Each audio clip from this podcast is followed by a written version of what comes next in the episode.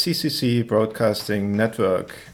Hallo liebe Leute, uh, hier ist der CCC aus Dresden und wir freuen uns tierisch, dass wir nach nur zwei Jahren Pause endlich die zweite Radiosendung hier auf Collar Radio haben.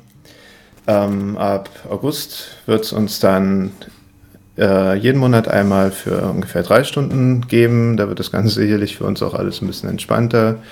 Wir haben vor, dann Live-Chat zu schalten, ähm, die ganze Sache mit Anrufen und so zu machen. Na gut, okay, vielleicht ist jetzt nicht jedem klar, was CCC Dresden ist. Wir sind so der regionale Ableger des Chaos Computer Clubs.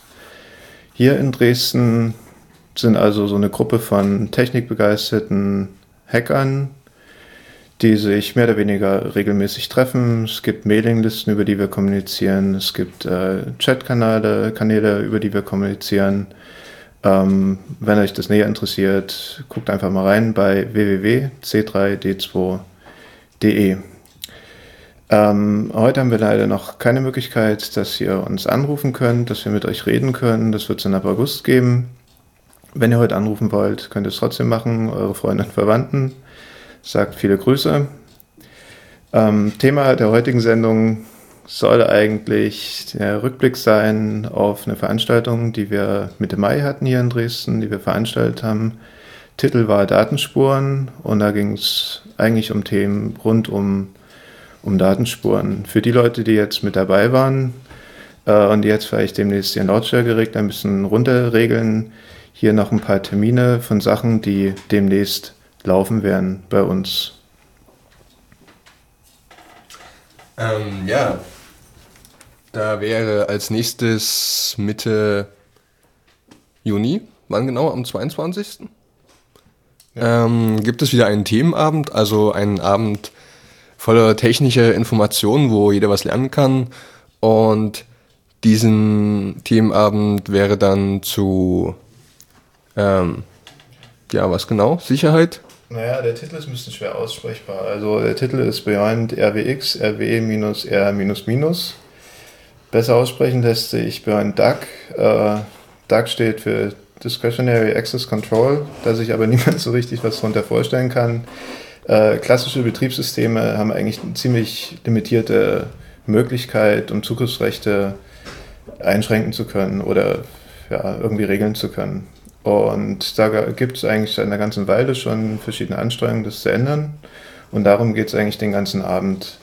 Wir haben also Vorträge zu Sudo, zu POSIX ACS, zu Changeroot, Jails, äh, dann zu dem ganzen Thema Role-Based Access Control.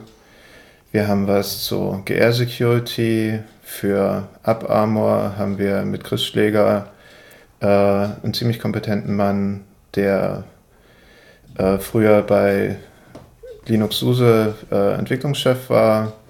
Wir werden was zur RS-Bug haben und wir werden FX von Phenolith, einen sehr, sehr bekannten und sehr guten Hacker haben, der uns unter anderem was zur Sicherheit im nächsten Windows-Betriebssystem, Windows Vista, erzählen wird.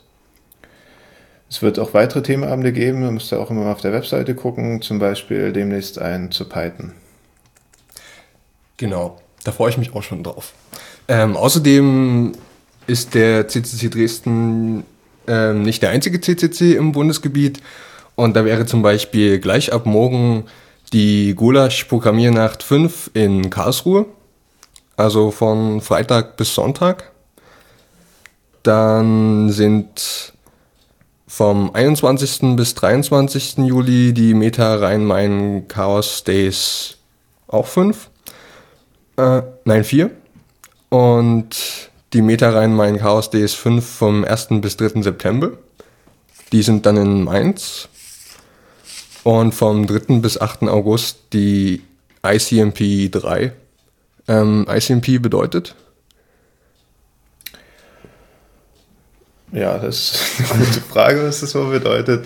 Äh, das ist so ein kleines Camp, also die Leute, die das Camp kennen, das ist so eine große im Sommer durchgeführte Veranstaltung auf einer großen Wiese, wo alle mit ihrem Zelt ankommen und dann gibt es ja Vorträge und äh, solche Sachen. Und die ICMP ist sowas in, in klein. Vielleicht hat jemand von der What the Heck im letzten Jahr was gehört. Ist halt so eine ziemlich nette, äh, kuschelige Veranstaltung im Sommer auf der Wiese und findet dort statt, wo äh, die Clubmate. Genau, die Clubmate hergestellt wird. Und die fließt natürlich auch in rauen Mengen. Ähm, das ist irgendwo in Bayern, oder? Äh, wahrscheinlich kriegen wir jetzt Ärger dafür, aber äh, ich gucke gerade mal auf die Flasche. In Münchsteinach ist das. Ja, die Postleitzahl geht mit 9 los. Sorry. Wenn es Bayern ist, schön. Wenn es nicht Bayern ist, dann äh, sorry, Jungs. Ähm, in Sachen Hörerinteraktion habe ich hier nur gerade die Telefonnummer gekriegt. Das heißt, es ist sogar dieses Mal möglich, hier anzurufen, live mit uns zu reden und irgendwelche sinnvollen oder weniger sinnvollen Kommentare zu der Sendung, zu Datenspuren, zu den News oder zu sonst was abzugeben. Und zwar wäre das die Nummer Dresden und dann 3179 227 ähm, 31 79 22 7.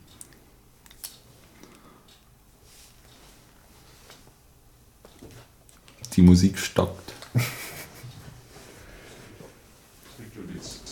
Everybody's got something to hide except me and my machine. Ego Express January, February, March. Lovely ploping Boeing ZKLB CDEF January, February at SDF Ping Pang Pang Pang ZEFF Costume July Ping Pong Pang HHHH TZ GNN Nuo Hallelujah Ping Pang Punky Bunky Group Novo PLO Diaresis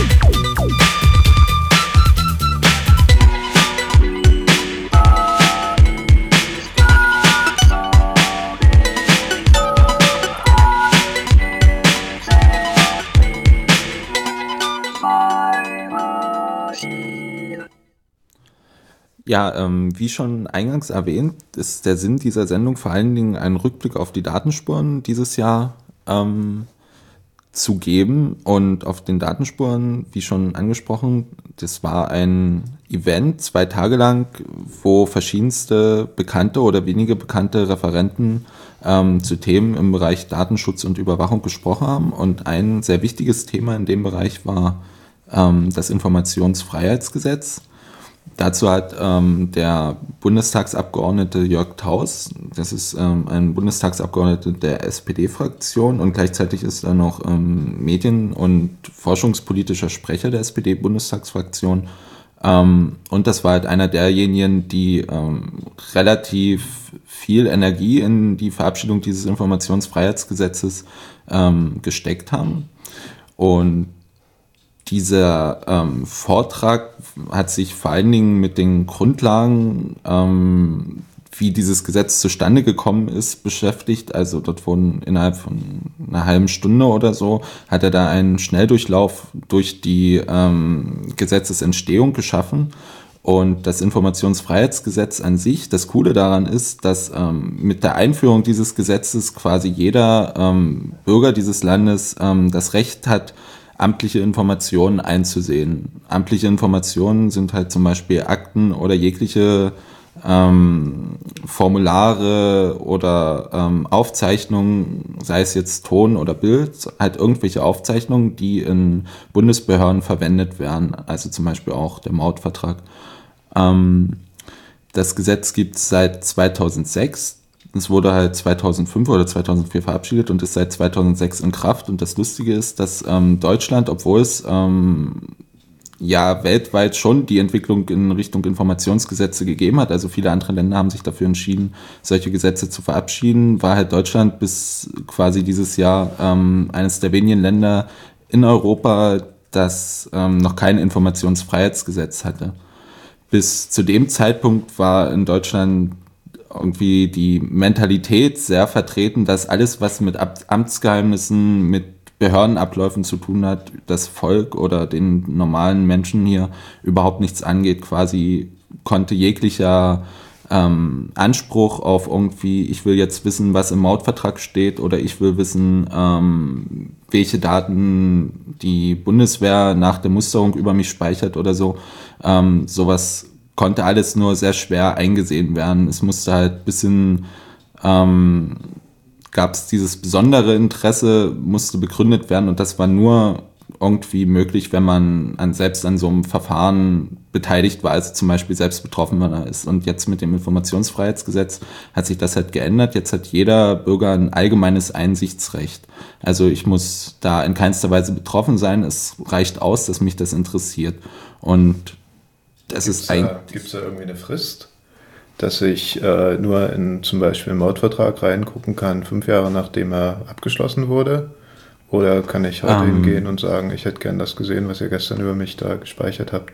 Naja, das ist ähm, das große Problem, weil obwohl es das Informationsfreiheitsgesetz jetzt so in Deutschland gibt, hat es natürlich einen Haufen ähm, Ausnahmen erstmal. Also jegliches, wenn zum Beispiel Firmengeheimnisse oder ähm, Geschäftsgeheimnisse, was weiß ich, ähm, was da drin steht, wenn irgendwelche Behördenabläufe ähm, dadurch negativ beeinflusst werden könnten oder sowas, ähm, kann dieses Einsichtsrecht verweigert werden.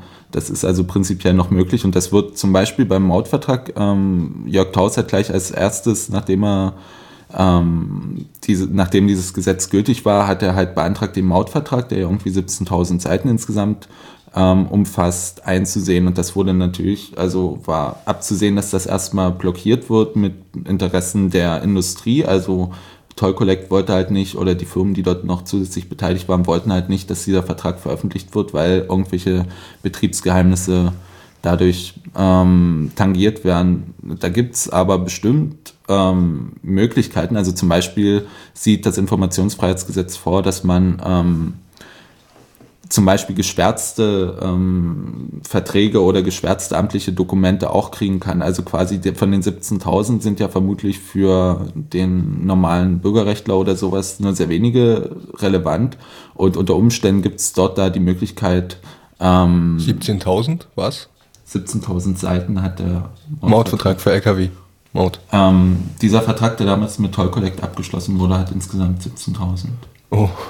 Ähm, soweit ich weiß. Und davon wird das wenigste relevant sein. Und das Problem bei der ganzen Sache ist halt schon irgendwie, ähm, dieses Verweigerungsrecht der Herausgabe ist betrifft zum Beispiel auch, wenn wann immer so ein Vertrag oder ein amtliches Dokument geistiges Eigentum oder so tangiert. Das ist auf der einen Seite sinnvoll, weil sonst könnte man ja vielleicht irgendwelche vollständigen Quellcodes oder was weiß ich über die Tour rauskriegen, wo immer also der Bund drin hängt, könnte man dann quasi die Veröffentlichung solcher Daten also es ist schon sinnvoll, dass es auch Grenzen gibt, aber halt im Moment sind die Grenzen so weit, dass teilweise zum Beispiel beim Mautvertrag halt eine effektive ähm, Benutzung dieses Informationsfreiheitsgesetzes nicht möglich ist.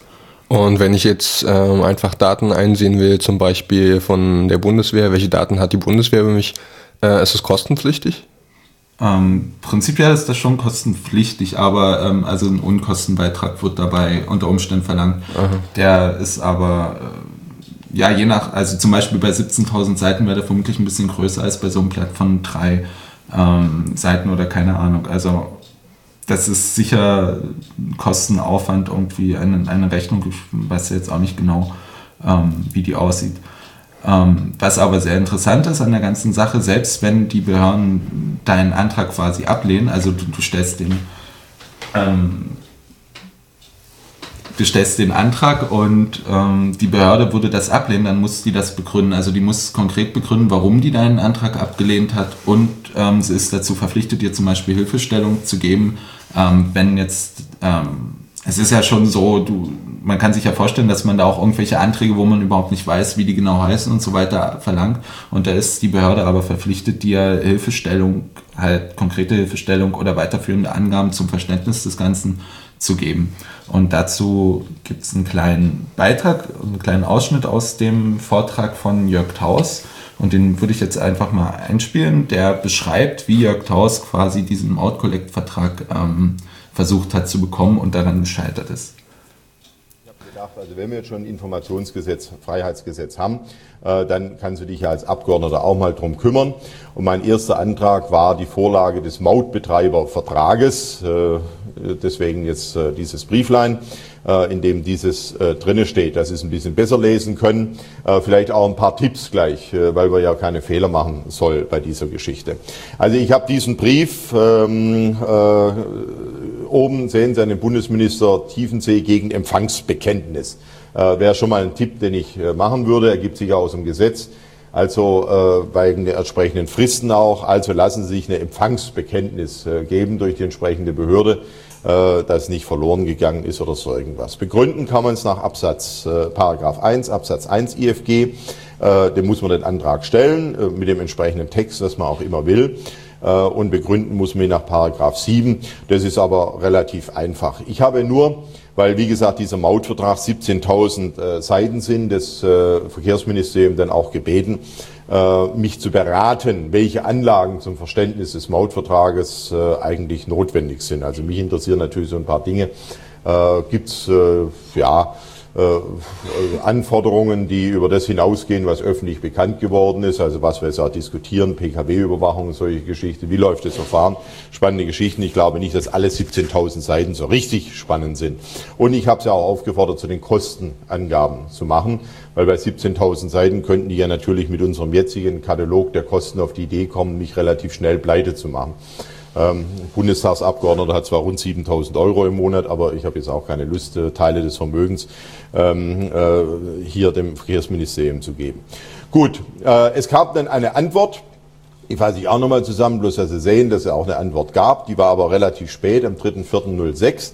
Und da schrieb der Staatssekretär Grossmann äh, an mich, das ist übrigens der Kollege, der mich mal als Deutschlands dümmsten Abgeordneten bezeichnet hat, aber das ist nicht schlimm. Unser Umgang ist absolut harmonisch und freundlich. Äh, und äh, er hat äh, ähm, im Wesentlichen also mein Ansinnen, äh, das ist jetzt der aktuelle Stand, äh, wie gesagt vom 3.4. abgelehnt, denn einmal ist es geheim nach Paragraph 2a der Geheimschutzordnung des Deutschen Bundestags. Ich finde es richtig lustig, dass die Geheimschutzordnung des Deutschen Bundestages auch angewandt wird gegen Bundestagsabgeordnete. Ähm, das ist also ein Punkt, den wir im Moment, den wir im Moment äh, klären. Äh, zweite Geschichte ist, dessen ungeachtet nimmt die Bearbeitung noch etwas Zeit in Anspruch. Das wundert mich nicht. Ähm, es wird aber ein Verweis gegeben auf die Betriebsgeheimnisse des Maut-Konsortiums. Ähm, und äh, das Ende ist also, was Staatssekretär Grossmann äh, mir mitgeteilt hatte, aber so nach heutiger Sicht müsste meine Einsicht abgelehnt werden. Wie gesagt, Vertraulichkeit, Schutz geistigen Eigentums, Geschäfts- und Betriebsgeheimnisse, weil das Mautkonsortium dieses nicht Also, obwohl jetzt in dem Fall der, die Herausgabe dieses Mordvertrages ähm, irgendwie bisher gescheitert ist, ist es trotzdem wichtig, dass möglichst viele Leute davon Gebrauch machen, weil nur so können die ähm, Möglichkeiten, die dieses Gesetz bietet, ausgenutzt werden, austangiert werden, ausgelotet werden. Es ist halt ähm, im Moment unter Umständen schon noch so, dass solche Verträge sehr einfach mit ähm, Begründung Geschäftsinteressen, äh, Geschäftsgeheimnisse oder geistiges Eigentum ähm, abgeblockt werden können. Aber es, der Sinn dieses Gesetzes ist ja schon, dass das auch nur im Ausnahmefall möglich ist. Und daher ist es sehr wichtig, dass da möglichst viele Leute in den Bereichen, wo es sie beträfe, ähm, Gebrauch von der ganzen Sache machen. Da gibt es zum Beispiel ein Projekt des CCC und vom Föbot, das heißt im Internet befreite-dokumente.de, befreite-dokumente.de und ähm, dort auf der Seite können Interessierte ihre Anfragen, die sie gestellt haben, zum Beispiel veröffentlichen, so dass niemand doppelt Anfragen stellen muss, weil die Dokumente halt dort auch hingelegt werden können. Also diese Seite bietet sozusagen ein kleines Portal für ähm, das Informationsfreiheitsgesetz und die damit ähm, offengelegten, also befreiten amtlichen Informationen. Was vielleicht in der Praxis noch sehr wichtig ist, ist, was man machen kann, wenn man, ja, Ähm, ist dir bekannt, wer das Portal betreibt? CCC und Föbut. Aha.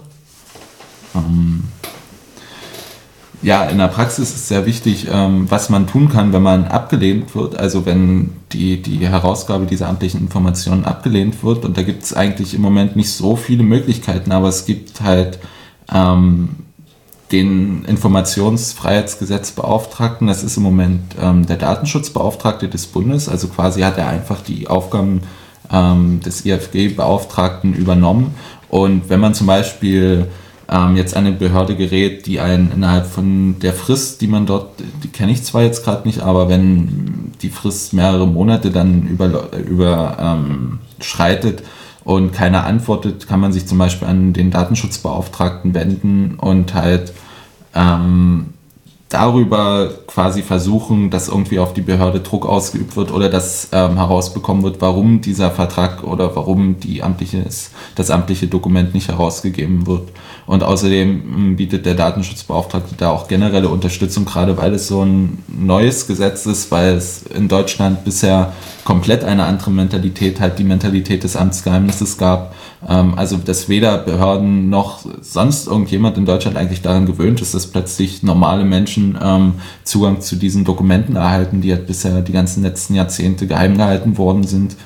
Ähm, daher ist, sind die Erfahrungen in dem Bereich natürlich auch ziemlich mau.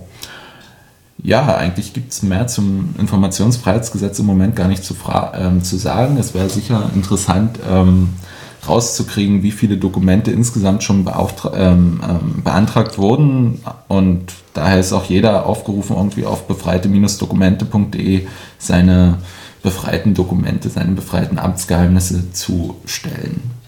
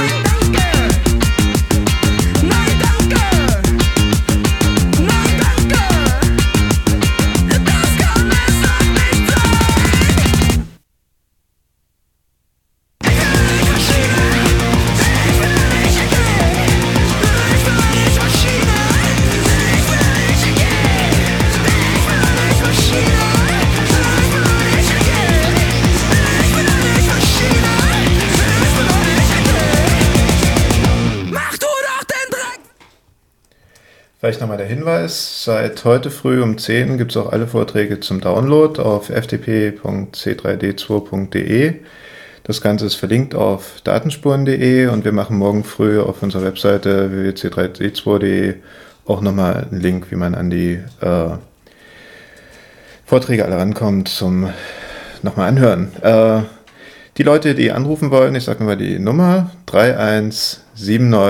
3179227 in Dresden, die Vorwahl ist 0351, aber das wissen sicherlich die meisten. Ja, äh, ein weiterer Vortrag, der ziemlich interessant war und beinahe ausgefallen wäre, weil der Referent dann plötzlich leider doch nicht kommen konnte. Und für ihn ist Frank Rieger eingesprochen, ehemaliger Pressesprecher im CCC, vielleicht einigen so in der Szene bekannt. Ähm, er ist dann eingesprungen für den äh, ausgefallenen Referenten und hat seine Erfahrungen zur Vorratsdatenspeicherung ähm, erzählt. Vielleicht ganz kurz, was Vorratsdatenspeicherung ist. Per EU-Richtlinie sind mittlerweile alle EU-Länder gezwungen, eine prophylaktische Speicherung der sogenannten Kommunikationsbegleitdaten durchzuführen. Das heißt also alles, was sozusagen nicht der Inhalt der Kommunikation ist, also zum Beispiel eines Anrufs oder einer Internetkommunikation, sondern wer hat, nehmen wir mal einen Anruf, wer hat angerufen, wen hat er angerufen, wie hat er ihn angerufen, also zum Beispiel über Rufumleitung oder ähnliche Dinge oder über welchen, welchen Dienst, äh, wann war das, von wo aus hat er das getan, wie lange hat es gedauert und mit welchen Endgeräten hat er es getan. Ähm, diese Daten müssen für mindestens sechs Monate gespeichert werden und zwar vom Provider, also vom Diensteanbieter, der halt. Ja, äh, ich gebe noch mal ein anderes Beispiel. Also wenn jetzt jemand mit dem Handy anruft, dann ist halt so ein Datensatz, wer hat wen angerufen, wann, von wo und das Ganze äh, wirklich geografisch gematcht auf die Zelle, aus der er angerufen hat. Und dort, wo hat der Anruf angefangen, wo hat der Anruf aufgehört. Und es werden auch Sachen protokolliert, zum Beispiel von wem bin ich angerufen worden, auch wenn ich gar nicht ans Telefon rangehe. Das Ganze bezieht sich auch auf das Internet, also welche Webseiten habe ich besucht und das auch wann und äh, zum Beispiel welche Suchanfragen habe ich gemacht. Also wenn ich bei Google irgendwie was eingebe, dann landet das auch alles in diesen Datensätzen. Da bin ich mir gar nicht so sicher. Also ich, soweit ich das mitgekriegt habe, ist diese Richtlinie da relativ offen. Also es geht nicht klar heraus, ähm, welche Daten da konkret protokolliert werden müssen, weil soweit ich auf jeden Fall nach Verabschiedung der Richtlinie mitgekriegt habe, ähm, gab es da großen Spielraum. Also die Leute haben sich da tot interpretiert an dem Gesetz oder an der, der Richtlinie, was dann nur konkret betroffen ist. Und man muss schon davon ausgehen, dass alles, was du jetzt aufgezählt hast, irgendwie in manchen Ländern umgesetzt wird, aber letztendlich glaube ich, dass die gesamte Tragweite, also ob man jetzt konkret zum Beispiel die abgerufenen ORS oder also die, die abgerufenen Adressen im Internet ähm, mitprotokolliert, da bin ich mir gar nicht so sicher gerade. Gut, Frank hat es im Vortrag so gesagt, deswegen erzähle ich es hier so. Ähm, ja, das wird uns sicherlich dann die Zukunft lernen, was dort alles mit dazugehört. Ähm, Tja, und diese ganzen Daten ist vielleicht interessant, wer da, wer da Zugriff hat. Kommunikationsleistung zur Verfügung stellt. Der Zugriff auf diese Daten für ähm, die Geheimdienste ist praktisch unbeschränkt. Das heißt, also, es gibt für die Geheimdienste keine nennenswerten äh, Hinderungsgründe, äh, auf diese Daten zuzugreifen. für die Sicherheitsbehörden ist momentan noch der, äh, die Diskussion, unter welchen rechtlichen Voraussetzungen, also sprich halt die Polizei äh, bzw. die Staatsanwaltschaften Zugriff auf diese Daten nehmen können. Ursprünglich war vorgesehen, dass es sich dabei nur um äh, schwere und schwerste Straftaten handeln darf. Mittlerweile ähm, äh, geht es halt auch wesentlich weiter, weil wenn die Daten schon mal da sind, dann kann man sie auch verwenden und man kann ja nicht einfach wegschauen, wenn da Kriminal. Okay. Ähm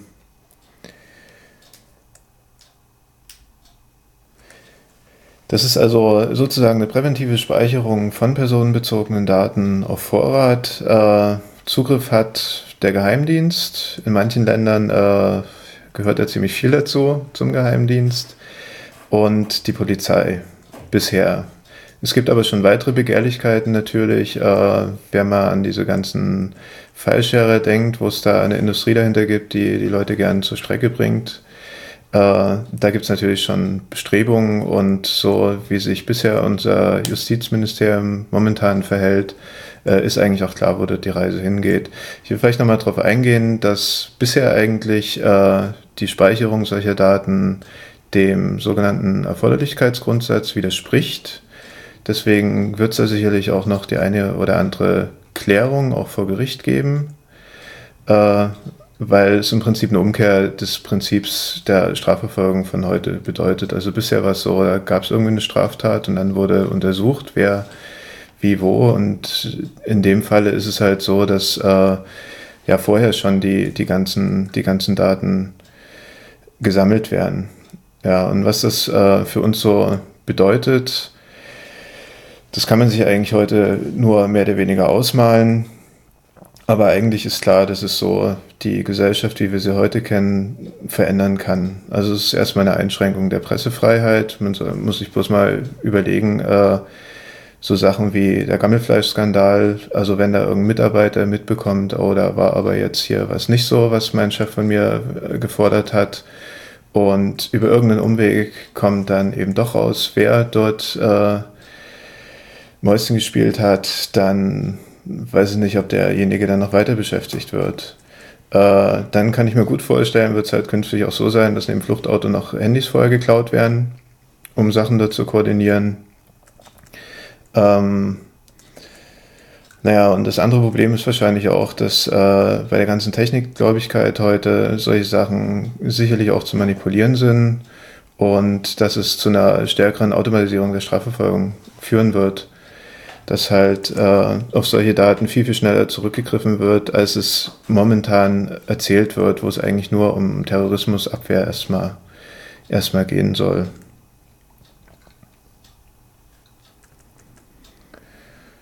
Ähm, interessant vielleicht auch dazu, dass das Ganze über eine EU-Richtlinie kam. Im letzten Jahr noch, äh, im Februar, hatte der Bundestag sich dagegen ausgesprochen, in der EU der, dieser Sache zuzustimmen. Das hat sich in diesem Jahr geändert. Ungefähr ein Jahr später, also dieses Jahr im Februar, hat der Bundestag zugestimmt, dass die äh, Richtlinie über die EU kommt. Das heißt, äh, es ist EU-Recht, was dann national umgesetzt werden muss. Es gibt natürlich auch Alternativen dazu. Eine wird unter dem Begriff Quick Freeze äh, gehandelt. Da ist es eben so, wenn es einen Verdachtmoment gibt, dann können solche Daten erhoben werden und das Ganze aber auch nur auf richterliche Anordnung, was ja bei der präventiven Speicherung von Verkehrsdaten auch nicht mehr so ist. Jetzt noch mal ganz kurz ein Ausschnitt von, was Herr Taus noch dazu gesagt hat. Aber vielleicht wäre ich, wär ich nicht unter, wenn Sie mir erlauben, da einen Satz dazu zu sagen. Äh, ich will äh, einfach nochmal deutlich machen, wir haben folgendes Problem. Wir werden aller Voraussicht nach diese Richtlinie bekommen, ob die mir nun passt oder nicht.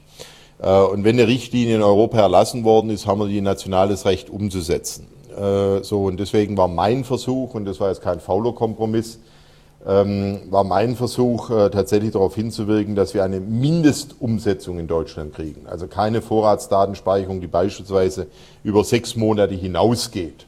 Äh, halte ich schon mal für wichtig. Parallel dazu kann ich Ihnen aber sagen, versuchen wir im Moment äh, in der Dreierkoalition äh, das ganze Verfahren zur Vorratsdatenspeicherung vor den Europäischen Gerichtshof zu bringen, weil ich äh, denke, dass die Europäische Kommission und das Parlament hier die Befugnisse, die es hat, weit überschritten hat. Ähm, also deswegen hier wirklich eine Doppelstrategie. Auf der einen Seite zu sagen, wenn es kommt, maximal die Mindestumsetzung dessen. Der britische Botschafter will immer drei Jahre Vorratsdatenspeicherung, hat mir auch schon drei Einladungen zum Abendessen in der britischen Botschaft eingebracht. Ähm, äh, ist, das Essen ist so gar nicht schlecht. Also das, äh, äh will ich. Und er hat mich auch schon zweimal, hat mich auch schon zweimal gefragt, ob er mich jetzt überzeugt hätte. Und ich äh, äh, konnte dann immer mit Benjamin Franklin, der ja mal gesagt hat, nicht wer äh, äh, Freiheit aufs Spiel setzt, um Sicherheit zu gewinnen, wird am Schluss beides verlieren. Freiheit und Sicherheit. Also frei interpretiert finde ich aber ein klasse Satz. Äh, aber wie gesagt, das hat jetzt wiederum den Herrn Botschafter nicht überzeugt. Also die Briten machen da unheimlich Druck, komischerweise auch die Schweden und vor allem die Iren. Ähm, äh, die sind sie, die Vorratsdatenspeicherung wollen und vorantreiben. Und äh, ich kann nur sagen, also mit dieser Doppelstrategie, wenn es zur Richtlinie kommt, Mindestumsetzung und äh, ansonsten ein Versuch, es vielleicht insgesamt noch auf europäischer Ebene zu verhindern. Also das ist meine Linie im Moment.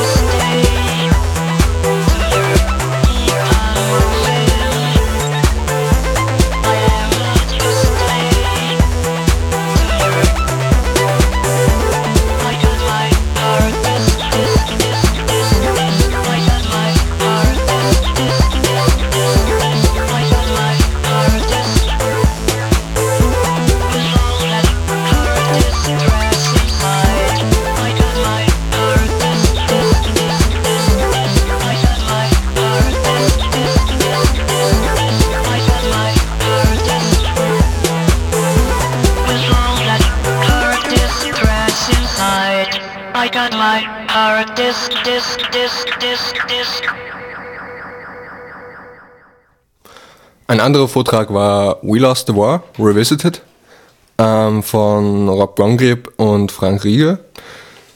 Dieser Vortrag war eher eine Diskussion als Fortsetzung zu We Lost the War auf dem 22nd Chaos Communication Kongress, ähm, der Ende 2005 war. Ähm, darin ging es um den drohenden Verlust von Privatsphäre und Bürgerrechte der uns ja droht durch kommende und bereits durchgesetzte Gesetze. Ähm ja, und ich glaube, wir hören einfach mal rein in. Ähm, ja. Aus Holland, da ist es alles noch ein bisschen weiter. Wir haben da äh, äh, Public Transport, also öffentliche Verkehrsmittelkarten demnächst. Das sind Chipkarten und die sind nicht anonym zu erhalten. Und da entsteht also eine Datenbank, wo drin ist, wer von, wer von welchem Punkt zu welchem anderen Punkt zu welchem Zeitpunkt sich bewegt. Und äh, äh, das ist auch nicht anonym zu erhalten, weil sich die Firmen, die da tätig sind, gerne eine Datenbank hätten, damit sie ihre Kunden bessere und mehr äh, zugeschnittene Anbietungen machen können. Ähm, so ist das gedacht. Äh, ich komme aus einem Land, wo wir demnächst alle Fahrzeugbewegungen erfassen. nicht irgendwie jede, jede 50 Kilometer mal eine Mautbrücke, sondern so richtig jede Kilometer oder jede paar Kilometer. Jeder äh, Autobahnaufgang, jeder, äh, überall, wo man drauf und runter von der Autobahn geht, alle große Querstraßen in der Stadt, überall Ken äh, Kennzeichenerfassung. Äh, wir machen da äh, äh, äh, Traffic Analysis über Telefon, äh, Bankenanalyse. Äh, äh, also alles wird, wer jetzt in Holland verhaftet wird, wird konfrontiert mit einer Masse über, über alles, was er da erzählt hat. Sie sagen, Sie waren vor drei Tagen da, aber Sie haben auf Ihren äh, Albert Heijn Kundenkarte, haben Sie wohl doch wohl da das gekauft und Ihre Bankdaten zeigen das aus und wir haben mal geguckt, wo Ihr Mobiltelefon war und der war da und Sie waren mit dem Auto auch unterwegs, der war da und also wer jetzt dieses Erlebnis mal hat, wird schon mit einer Menge Daten konfrontiert, das macht keinen Spaß mehr. Ähm, wenn er sowieso schon Spaß macht. Ähm, also, äh, und das in Holland ist das auch Stated Aim. In Holland ist das auch nicht etwas Verstecktes. Da ist auch nicht, da versuchen die nicht zu tun, als wäre das nur ein Beiprodukt. Das ist wirklich unser, äh, wir hassen das, der, der, wir haben da so einen Rat von, von Polizeikommissaren, also vom, äh, und äh, der Vorsitzende davon, der Polizeikommissar von Amsterdam, Bernhard Welten, äh, der sagt das ganz öffentlich. Die haben sehr viel Manuel Castells gelesen. Das ist so ein, so ein Sozialgeografen, der heute äh, einige Bücher geschrieben hat und ziemlich populär ist. Und der sagt, die Gesellschaft teilt sich immer mehr nicht so sehr in Punkte, sondern in Ströme. Äh, und wo viele Ströme vorbeikommen, ist ein, wichtiger, ist ein wichtiger Platz und nicht da, wo viel ist, sondern da, wo sich viel bewegt. Sei es Güter, sei es Geld, sei es Menschen. Äh, und äh, er sagt in seiner Studie dann wiederum, die Polizei soll, auch all, soll auf alle diese Plätze einfach mal alles überwachen dürfen und auch routinemäßig tun. Also überall da, wo sich Menschen, Güter, alles bewegen, sollen wir da sein. Und wenn, irgend, wenn ein, ein Auto aus Estland in Amsterdam reinfährt, dann wollen wir schon beim Reinfahren wissen, äh, wer das ist, ob die schon mal hier war, äh, wo geht er dann hin. Dann können wir einen Streifenwagen vorbeischicken. Also total, total domination. Das sind wirklich die Fantasien. Die, die denken nicht nur drüber nach, die implementieren das, die bauen das und die bauen das jetzt. Und ähm, dann habe ich mal überlegt, ähm, es hat so viele Versuche gegeben, so einen Staat zu bauen. Äh, Erich Mielke hat es hier in der DDR versucht. Äh, die haben Typproben gemacht von jeder Typmaschine. Und da hat die ganze Welt drum gelacht. So, so ein, da war es so viel, viele zu viele Maschinen, da ist so viel zu viel Chaos in dem System, das können die doch nicht machen. Und jetzt gibt jeder Tintendrucker, die man kauft, tippt seine Seriennummer auf jedem Blatt. Und in Holland haben die Bullen schon gesagt, wir benutzen das routinemäßig, um mit diesem Ausdruck zu ein individueller Kunden diese Drucker zu kommen. Wir verhaften Leute damit, dass sie was gedruckt haben. Wir werden dann, uns wird dann die, die Engine-Seriennummer geliefert, dann gehen wir zur, zur, äh, zur Engine-Lieferant, da kriegen wir die, die äh, dass es HP war und nicht jemand anders, dann gehen wir zur HP, kriegen wir eine Seriennummer, gehen wir, gucken wir, bei wem, welchem Dealer das gelandet ist, gehen wir dahin, dann kriegen wir da entweder äh, äh, äh, wer es gekauft hat, meistens, weil es meistens mit Kreditkarte oder so gekauft. Und wenn nicht, können wir immer noch gucken, ob es von diesem Tag noch Kamerabilder gibt. So weit geht das im Moment du kannst in Holland was ausdrücken und du wirst auf Basis von, dass, dass da ein Stückchen weiß Papier ist. Das waren jetzt schon zwei Beispiele von diesen angesprochenen Horror-Szenarien, die bereits existieren. Vor allen Dingen in Holland. Interessant bei der ganzen Sache ist vielleicht auch, dass es in vielen Bereichen momentan äh, irgendwie Bestrebungen gibt, so einen gewissen Überwachungsstaat aufzubauen, wo man früher vielleicht irgendwie nur mit dem Kopf geschüttelt hätte. Wo man früher gesagt hätte, na sowas ist ja technisch alles nie beherrschbar. Heute ist es aber soweit, dass man halt riesige Datenbanken wahnsinnig schnell abfragen kann. Man muss nur bloß mal an Google denken, die haben also irgendwie einen riesen Teil vom, vom Web in ihren Datenbanken drin und wenn man was eintippt, kriegt man sofort raus.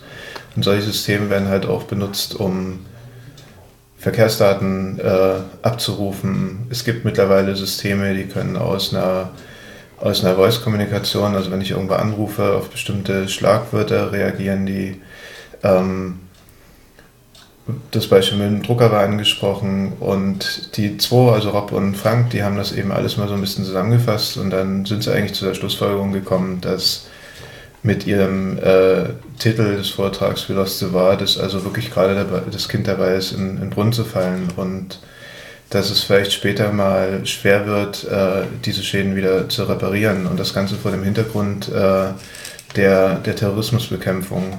Es gibt von dem Erfinder der, des Quasi-Standards zur E-Mail-Verschlüsselung ein schönes Zitat, was da geht, uh, if privacy is outlawed, only outlaws will have privacy. Zu Deutsch, wenn wir Privatheit oder halt äh, Privatsphäre. Privatsphäre verbieten, dann werden nur noch die Verbrecher Privatsphäre haben und genauso ist es. Also Das stammt von Phil Zimmermann, dem Entwickler von PGP, soweit ich mich erinnere. ja, soweit ich weiß, stammt es von ihm, ist aber auch bloß eine Abwandlung von irgendwie einer anderen Aussage. Äh, das Zitat gibt es auch in, in vielen verschiedenen Versionen. Ich finde aber, es bringt ziemlich auf den Punkt, äh, worum es geht, weil wenn sich irgendwelche Strukturen und man muss bloß mal dran denken, wie viel Geld die Mafia hat heutzutage, äh, wenn die Sachen versteuern wollen, dann machen die es einfach. Und die Leute, die es trifft, das sind äh, die, die immer rumlaufen und sagen, wir haben ja nichts zu verbergen. Vielleicht noch äh, interessant, es gab äh, auf dem Chaos Radio auch eine Sendung noch dazu, die es vielleicht auch nochmal wert ist, sich mit anzuhören.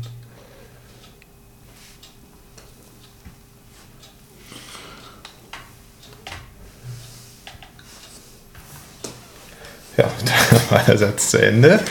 Äh, Passiert halt manchmal, ja.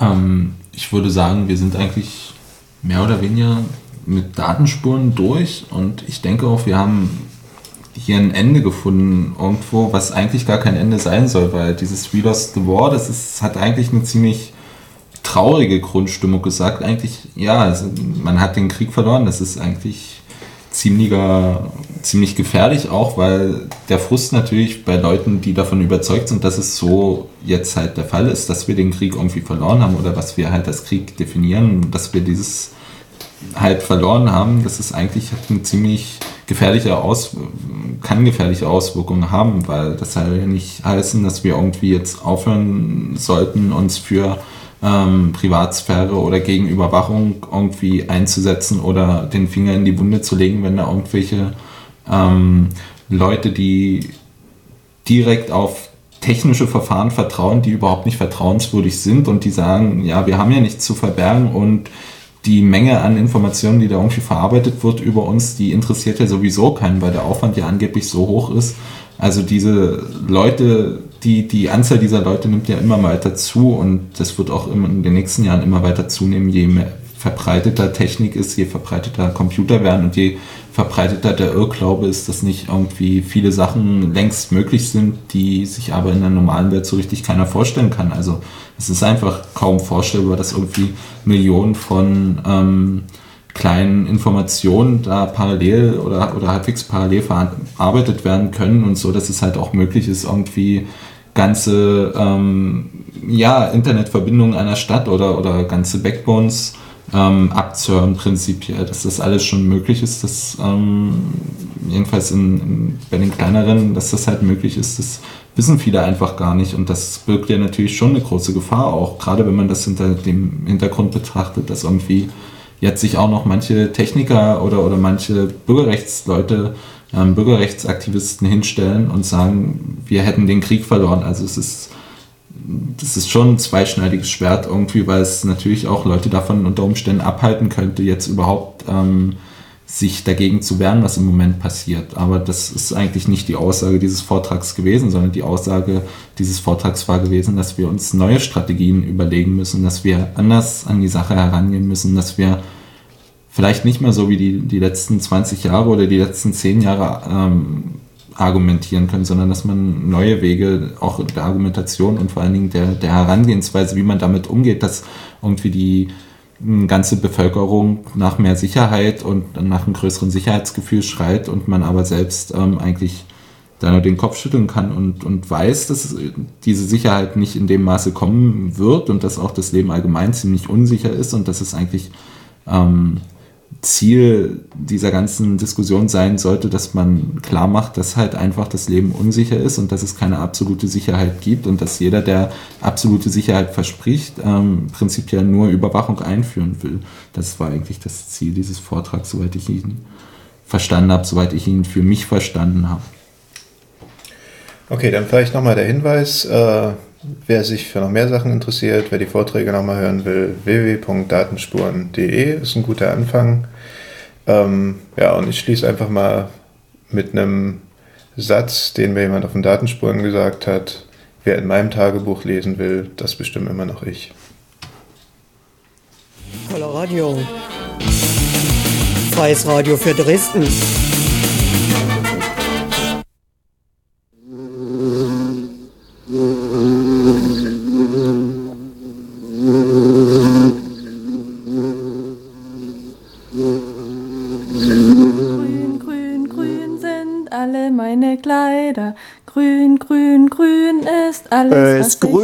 Hab. so grün, Darum wenn Spaniens Blüten blühen. Weil heute Grünschiss im Coloradio ist. Glaub, jetzt hat sie's.